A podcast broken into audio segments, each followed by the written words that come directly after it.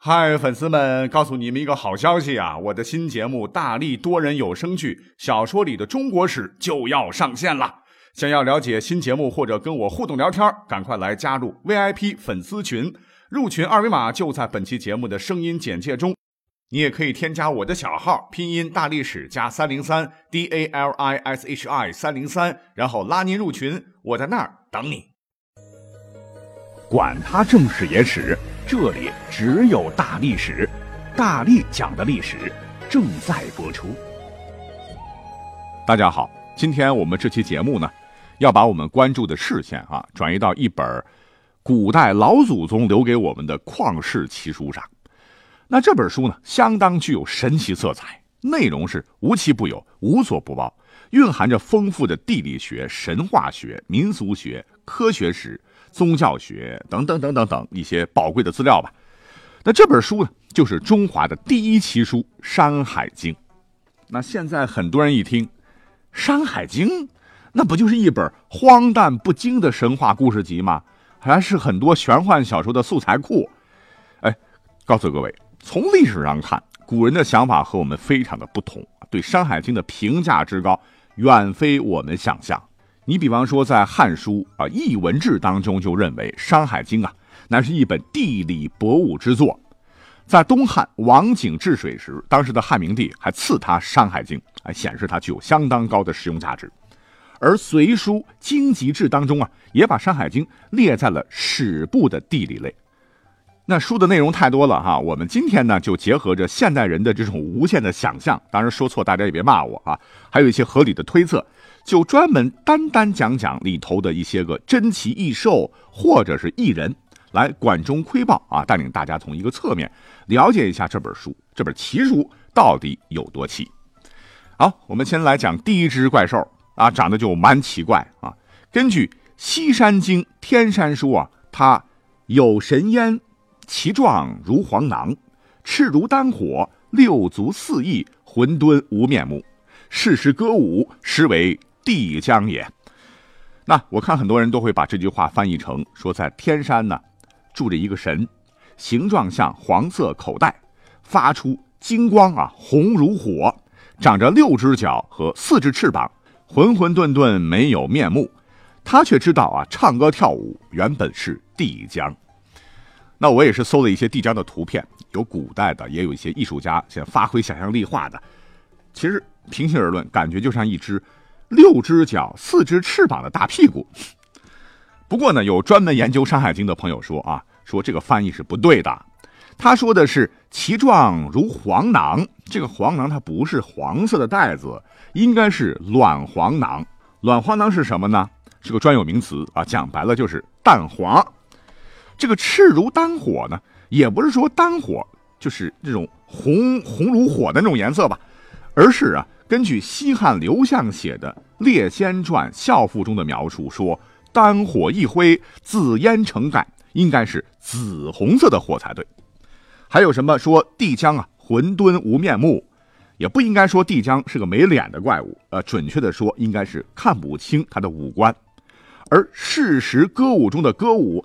哎，不是像现在咱们什么民族舞啦、现代舞啦、hip hop，而是原始先民们一起啊喊着号子、协作劳动的那个样子。那如如果说是按照他的这个说法来说的话，帝江呢，我们来比较一下啊，跟现在动物界的什么动物比较相似呢？那有专家经过研究啊，答案就是紫腔狼。紫腔狼这个文雅一点，就是圣甲虫。啊，在四大文明古国的埃及，那可是法老们崇拜的神明啊。他专门负责啊推动太阳啊，名为卡布里，是每天太阳在他的推动下越过天空，又进入地下世界，第二天又再次升起，呃，周而复始，是非常神圣的。连历史上哈最著名的埃及法老啊图特卡蒙的尊号中也有枪狼。不过呢，你要把这个枪狼说的再接地气一点啊，这个紫枪狼。其实就是我们常说的大将军和粪金龟。你要是还不懂啊，那就再秃一点吧，就是推粪球的屎壳郎。这个为什么这么说？因为状如黄囊啊，可能指的就是粪球像蛋黄；而赤如蛋火，指的就是紫枪狼颜色是紫红色。这个六足四翼指的就是紫强郎的六条腿和四个翅膀嘛。而混沌无面目指的是紫强郎五官看不清楚。而事实歌舞呢，是指啊两只紫强狼是一前一后协作滚粪球，这不就很像咱们的古代劳动人民这喊着号子一起协作劳动时的样子吗？哎，你别说，这个专家的这个说法，我虽然不是百分之百赞成吧，但还确实是脑洞大开啊，觉得是有几分道理啊。好，那接下来我们要讲的第二个啊，《山海经》记述的是一个异人，《山海经》里说啊，在大荒南有人名曰欢头，滚妻世敬，世敬子曰颜容，生欢头。欢头人面角会有翼，食海中鱼。仗义而行，就是说，在世界上可能有一个人种哈，名曰欢头。传说呢是鲧的妻子是世敬啊，世敬他生了个儿子叫颜容，颜容生了欢头。哎，这怎么回事？一代长得跟一代不一样哈，越来越变异啊。这个欢头呢，长着人的面孔，而鸟一样的嘴啊，生有翅膀，吃海中的鱼，凭借着翅膀行走啊，也把起啊、锯啊、鹿啊一些植物吧。和杨树叶当成食物吃，于是呢有了欢头国。其实我们再仔细对比一下，那我们熟知的这个动物界的动物，哪样的动物跟欢头相似度极高呢？啊，吃海中的鱼，凭借着翅膀行走，人身鸟头。这不就是南极的企鹅吗？啊，因为这个《山海经》当中描描述的这个地理位置啊，不光是咱们这个中国的全域了啊，它是放眼世界的。而且呢，这个企鹅它确确实实是群居动物啊！你看《动物世界》啦，或者一些 Discovery 的一些介绍企鹅的专题片里面，这个南极是冰天雪地，气候恶劣，然后萌萌哒一堆企鹅是几万只、十几万只，啊，是很有纪律性的聚在一起，抵御寒风寒啊。需要捕捕食的时候呢，他们会在头领的带领下啊，在同一片海域下，像下饺子一样的下海捕鱼，让他们的孩子站在岸上等待。怎么看呢？都像一个国家一样，哈，是秩序井井有条。那么在《山海经》当中，还有一种神奇的兽兽啊，《山海经》说，在东海流波山入海七千里的地方，那么其上有兽状如牛，苍身而无角，一足，出入水则避风雨，其光如日月，其声如雷，名曰夔。皇帝得知，以其皮为骨啊，决以雷兽之骨，声闻五百里，以示天下，名曰夔牛，就是身体像牛，全身灰色，头上没有角啊，只有一只角，叫声浑厚。那么有专家一研究，哎，得从形象上看，这不就很像啊，分布在北极、南极周围附近的海豹们吗？在《山海经》当中，还有一个比较跟现在的一某种动物相似度极高的一个物种吧。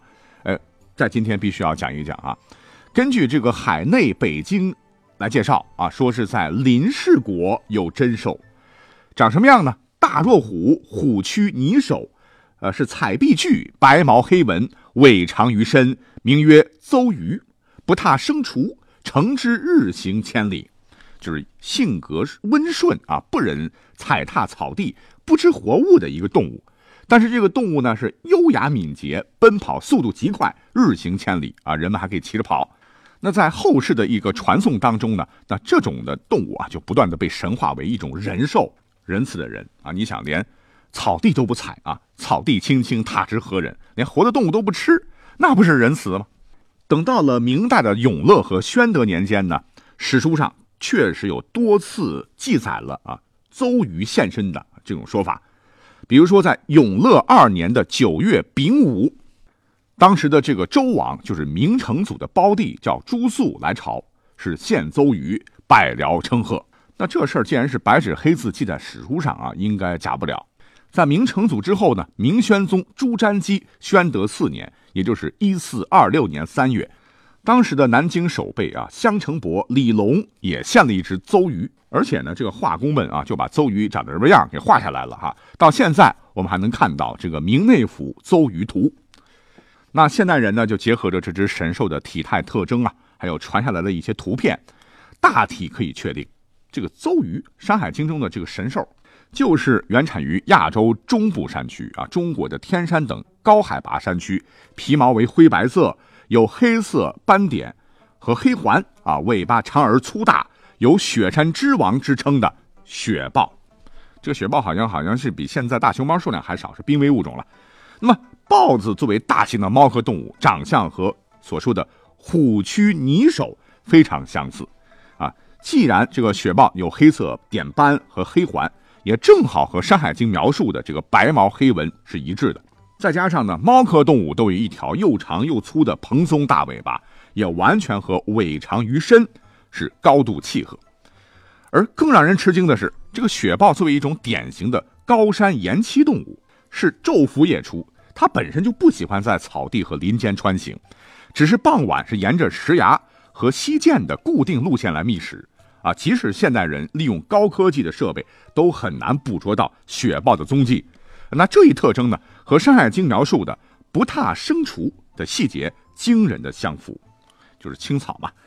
那刚讲到的啊，不吃活物，那又是怎么回事呢？因为这是一个生物学常识嘛。因为在自然界当中，我们看到的狮子、老虎，还有其他种类的豹子，都是只吃新鲜的、刚捕杀的猎物。那雪豹也是属于食肉性的猛兽，怎么能够不吃活物呢？心地就这么仁慈呢？其实啊，经过现代科学家们的多年研究发现，雪豹呢，作为生活在啊高海拔地区。经常大雪封山的这个山上的这个动物吧，自然条件是非常恶劣的，所以呢，为了生存呢，它就进化出了不同于一般猫科猛兽的习性，那就是母雪豹会将猎物埋在雪地里，等食物短缺再重新挖出来充饥。哎，再加上世界范围内从来没有见过这个雪豹袭击人类的记录。所以古人呢就很牵强附会的把雪豹当成了不忍踩踏草地、不吃活的这种人兽了。那最后一句，《山海经》描述说：“乘之日行千里。”呃，因为什么呢？因为当时雪豹啊远没有现在这么少，可能被人类抓住了驯化了呗。啊，还有两种说法，一个是根据明代的史料描述说，这个邹鱼呢很可能是患了白化病的。生活在南亚或者非洲大陆的王猎豹，那还有一种说法也比较奇特啊。西晋的古人们呢，常常称邹鱼为大熊猫，嗯，就是咱们现在大熊猫。而传说中的这个白底黑纹与大熊猫的这个毛色也是相符的，而且熊猫呢以竹子为食，不捕食其他动物的这个习性，也被附会成了这种不食生物的人兽。总之吧，仁者见仁嘛。总之啊，《山海经》记载的哈极具这个神秘感的奇异怪兽或者异人吧，呃，确实让我们在一定程度上啊了解了古时候的生态环境和古人对一些未知事物的理解和想象。那这些长相奇特的异兽呢，也为众多的美术爱好者、艺术家提供了无尽的遐想。好，《山海经》的故事就讲到这里了，我们下期再会。